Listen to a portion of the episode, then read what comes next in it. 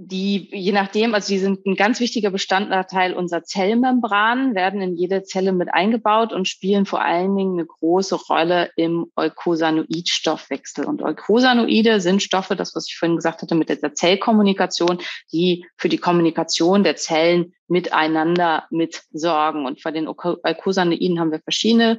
Wir haben die Prostaglandine, wir haben die Thromboxane und wir haben die Leukotriene.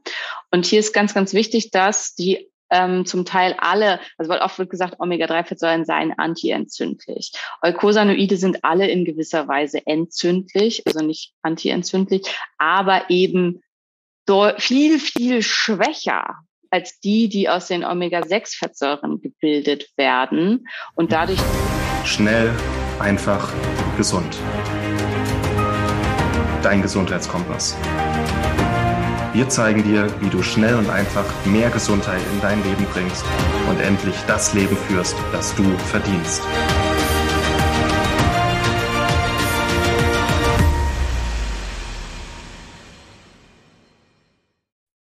Warum sind Omega-3-Fettsäuren so wichtig, um Entzündungen zu lindern? Was gibt es über das Omega-6 zu 3-Verhältnis zu wissen? Und ein paar andere wichtige Sachen von Dr. Simone Koch höchstpersönlich. Herzlich willkommen beim Schnellfach Gesund Podcast. Mein Name ist Martin Auswald. Ich hatte beim Rheumatarthrose-Kongress die Dr. Simone Koch im Interview. Simone Koch ist ähm, funktionelle Medizinerin, Umweltmedizinerin, Ernährungsmedizinerin, Buchautorin, wahnsinnig erfolgreich, auch auf Instagram mit ihrem Kanal, in dem sie uns einfach zeigt, wie wir wieder einen gesunden und natürlichen Lifestyle entwickeln können. Und da sie Ärztin ist und immer so den Zusammenhang erklärt zwischen medizinischen Fakten und Praxistipps für den Alltag, habe ich sie immer gerne im Interview mit dabei. Ich finde es auch toll, dass sich diese Monat da so viel Zeit für uns nimmt. Und in diesem kleinen Interviewausschnitt erfährst du ein bisschen was über Omega-6 zu 3, ein paar Genpolymorphismen, die vielleicht wichtig sind für unsere Gesundheit und bei Entzündungen aber eine Rolle spielen. Deswegen würde ich sagen, steigen wir direkt ein mit diesem Interviewausschnitt. Wenn du das ganze Interview sehen oder hören möchtest beim Rheumand Arthrose Kongress, kannst du dich noch anmelden. Den Link dazu findest du unter diesem Video, dieser Episode oder Schnellfach gesund. Jetzt wünsche ich dir ganz viel Spaß und bis gleich. Du schreibst auch sehr viel in deinen Büchern über einmal ähm, kommt Polymorphismen und ähm, Folsäure-Polymorphismen, dass man die ähm, synthetische Folsäure vor allem nicht so gut aufnehmen und verarbeiten kann. Sind es auch zwei ja, Genloki, die mit ähm, Gelenkproblemen einhergehen können? Ja, auf jeden Fall, wobei ich da sagen würde, da eher eben sekundär, also das ist halt eine weitere, also wenn man diese ähm, Polymorphismen trägt, ist die Wahrscheinlichkeit, dass man eben chronisch stille Entzündung entwickelt und dass dann eventuell, wenn die Gelenke halt der Teil sind, die besonders anfällig sind, dass man in dem Bereich was kriegt, eben deutlich erhöht. Aber es kann eben auch sein, dass man einfach, äh, einfach, ne, nichts davon ist mhm. einfach, aber dass man halt eine Hashimoto entwickelt oder ein Burnout oder äh, ja, ne, andere Multi-Umweltmedizin-Erkrankungen, ähm, also Multichemikalien-Sensitivität, ähm, ME, mhm. Äh, diese, äh, also diese ganzen ähm, Erkrankungskreise. Aber es geht halt oft damit einher. Also gerade im Bezug jetzt, also die Fibromyalgie gehört ja zu diesem Erkrankungskreis und da sehen wir halt oft solche Polymorphismen, weil die Entgiftungsfähigkeiten einfach deutlich eingeschränkt sind und auch das Risiko, dass der Körper eben massiv Stress entwickelt, deutlich erhöht mhm. ist und Stress ein ganz, ganz wesentlicher Faktor ist für die Entwicklung von chronisch stillen Entzündungen. Mhm. Okay. Du hattest es vorne mal gemeint, dass bei Entzündungen irgendwann so ein Schalter umgelegt wird und der Körper in so ein entzündliches Milieu reinsackt. Gibt es so ein paar Schalter, die man kennen sollte in unserem Stoffwechsel, die auch entscheiden, wie sehr wir zu Entzündungen neigen? Ja, einer ist auf jeden Fall, also den ich da super wichtig finde, sind halt die ähm, Omega-3-Fettsäuren. Also das Verhältnis, beziehungsweise sind die Omega-Fettsäuren, sind das Verhältnis der Omega-Fettsäuren zueinander. Also wir, es gibt ganz viele verschiedene, aber die bekanntesten sind ja die Omega-6-Fettsäuren, die Omega-3-Fettsäuren und die Omega-9-Fettsäuren. Ähm, warum haben die diese verschiedenen Bezeichnungen? Das sind mehrfach ungesättigte Fettsäuren und ähm, dieses Omega und die Zahl bedeutet, an welcher Stelle ist die erste ungesättigte Struktur ähm, in der Fettsäure und die haben halt mehrere davon. Und ähm, das äh, ist so ja der entscheidende Faktor. Und dadurch, dass sie halt diese ungesättigten Sachen haben, reagieren sie gerne mit Stoffen, also sind sehr reaktionsfreudig. Und ähm, die, je nachdem, also die sind ein ganz wichtiger Bestandteil unserer Zellmembran, werden in jede Zelle mit eingebaut und spielen vor allen Dingen eine große Rolle im Eukosanoidstoffwechsel. Und Eukosanoide sind Stoffe, das, was ich vorhin gesagt hatte, mit der Zellkommunikation, die für die Kommunikation der Zellen miteinander mitsorgen. Und bei den Eukosanoiden haben wir verschiedene. Wir haben die Prostaglandine, wir haben die Thromboxane und wir haben die Leukotriene. Und hier ist ganz, ganz wichtig, dass die ähm, zum Teil alle, also weil oft wird gesagt, Omega-3-Fettsäuren seien antientzündlich. Eukosanoide sind alle in gewisser Weise entzündlich, also nicht antientzündlich, aber eben viel, viel schwächer als die, die aus den Omega-6-Fettsäuren gebildet werden. Und mhm. dadurch findet dann ein, ein sanftes, also bei akuter Entzündung, also sind wir wieder bei diesem Beispiel, äh, du hast ja in den Finger geschnitten, dann wird halt immer als erstes die, ein Eukosanoid aus, der, aus den Omega-6-Fettsäuren auf den Plan gerufen, nämlich die Arachidonsäure, die stark entzündungsfördernd ist. Die ist, ähm, macht die Gefäße eng, fördert Entzündung, fördert Rötung, fördert das die und, und ruft die ganz viel die ähm, Immunzellen auf den Plan und führt zur Ausschüttung von proentzündlichen Interleukinen. Ähm, das ist mhm. halt dann so dieses Feuerwerk, was losgeht. So, hey, hier ist was kaputt, Hilfe. Und, ähm, und dann sollte aber eigentlich, wenn die im richtigen Verhältnis stehen, also wenn wir Omega-6-Fettsäuren und Omega-3-Fettsäuren im richtigen Verhältnis zueinander haben und der Körper die Möglichkeit hat, jetzt dann mit Omega-3-Fettsäuren zu interagieren, dann bildet er andere Eukosanoide in der Folge aus, die weniger stark entzündlich sind, um dann so einen sanften Abfall der Entzündung zu erzeugen, der dann ähm, ja so wie so ein, wie nach so einem Plateau halt eben so langsam ausläuft mhm. und dann wieder zur Ruhe kommt. Und das Problem ist, wenn ich diese weniger entzündlichen Eukosanoide nicht zur Verfügung habe, dann bleibt die Entzündung die ganze Zeit hier. Und dann ist halt Feuer, Feuer, Feuer, Feuer, Feuer. Und das ist halt das Problem. Optimalerweise sollte eigentlich das Verhältnis, also wir wissen aus ähm, anthropologischen Untersuchungen, dass das Verhältnis ähm, bei Steinzeitmenschen vom Verhältnis der Omega-3 zu Omega-6-Fettsäuren in etwa 1, 2 bis 1 zu 3 war. Bei manchen, die man gefunden hat, auch 1 zu 5.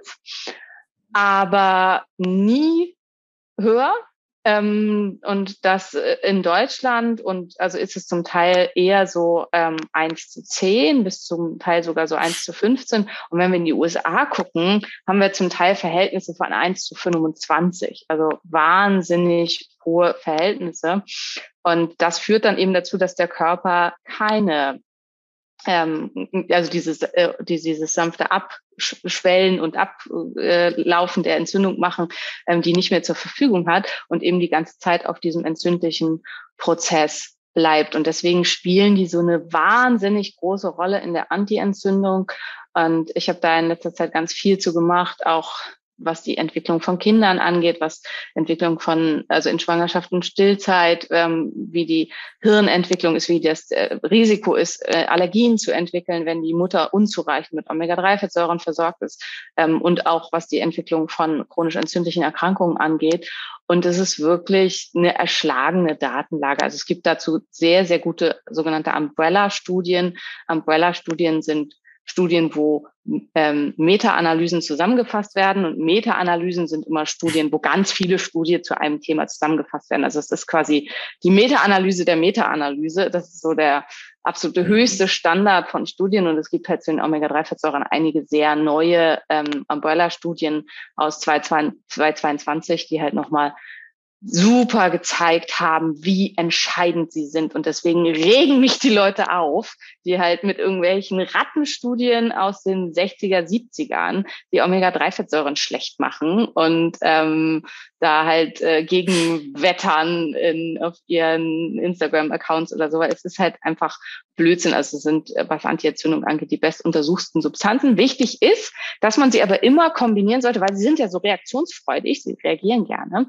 Und deswegen mhm. oxidieren sie eben auch gerne. Und deswegen braucht man zu Omega-3-Fettsäuren dazu immer gute Antioxidantien. Und da können wir ja vielleicht gleich auch noch drüber reden. Ja, auf jeden Fall. Und ich kann es gut nachvollziehen.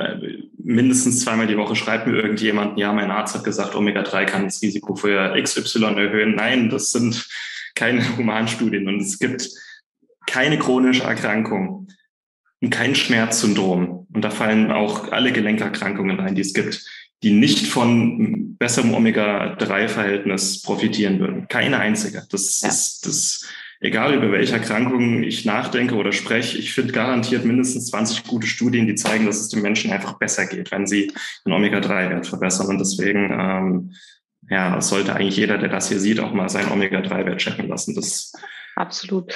Und es ist halt auch, also da gibt's ja auch Untersuchungen, so 97 Prozent der Weltbevölkerung sind mit Omega-3-Fettsäuren unterversorgt. 97. Mhm. Also dass du da draußen, der dazuhörst, ähm, nicht äh, zu den drei Prozent gehört, die ausreichend versorgt sind mit Omega-3-Fettsäuren, ist extrem unwahrscheinlich. Also das, äh, mhm. das, die Wahrscheinlichkeit in Deutschland würde ich bei null ansiedeln. Und mhm. das ist halt auch, dass ich mache ja ganz viel Omega-Indexes und bei, außer bei Menschen, die eben wirklich passioniert substituieren, sehe ich eigentlich immer nur schrottige Omega-3-Indizes. Also ja. das ist eigentlich nie gut. Und ich sehe aber auch, also bei Leuten, ich arbeite dann tatsächlich halt mit Infusionen zunächst, weil wenn man das wirklich schnell und zügig auf einen Gutwert kommen möchte, muss man mit Infusionen arbeiten. Und dann kriegt man wirklich auch dieses Verhältnis hin von ähm, 1 zu 3 oder bis 1 zu 5.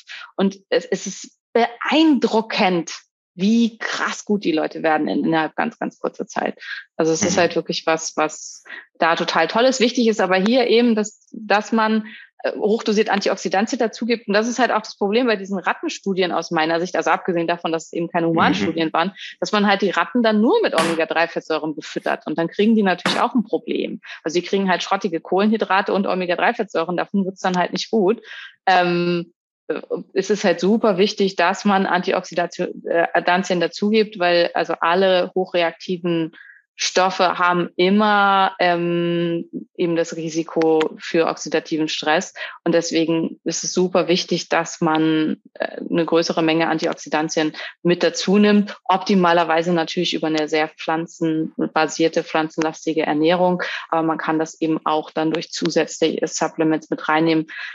Und ich bin ja auch so eine kleine Kräuterhexe und außerdem ein großer Fan von sekundären Pflanzenstoffen und ähm, finde halt, dass das sowieso was ist, wo man sich halt eben riesige Gefallen mit tut, die immer mit drin zu haben und die auch so der Reihe nach durchzuwechseln und immer zu gucken, dass man irgendwas mit drin hat, was halt ein hohes antioxidatives Potenzial hat und einem da auch mhm. mithelfen kann.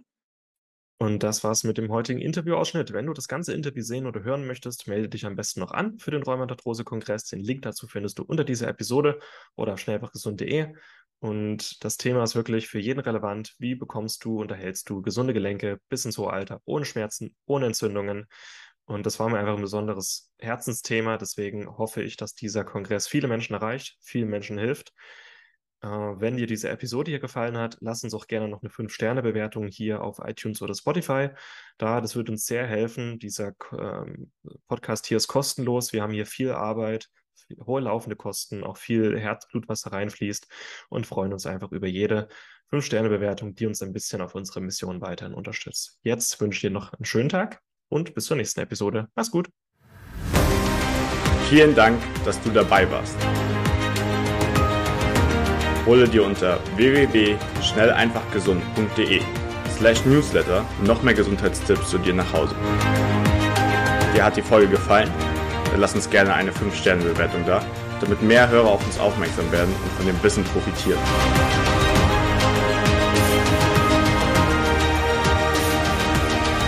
Wir wünschen dir eine gesunde Woche.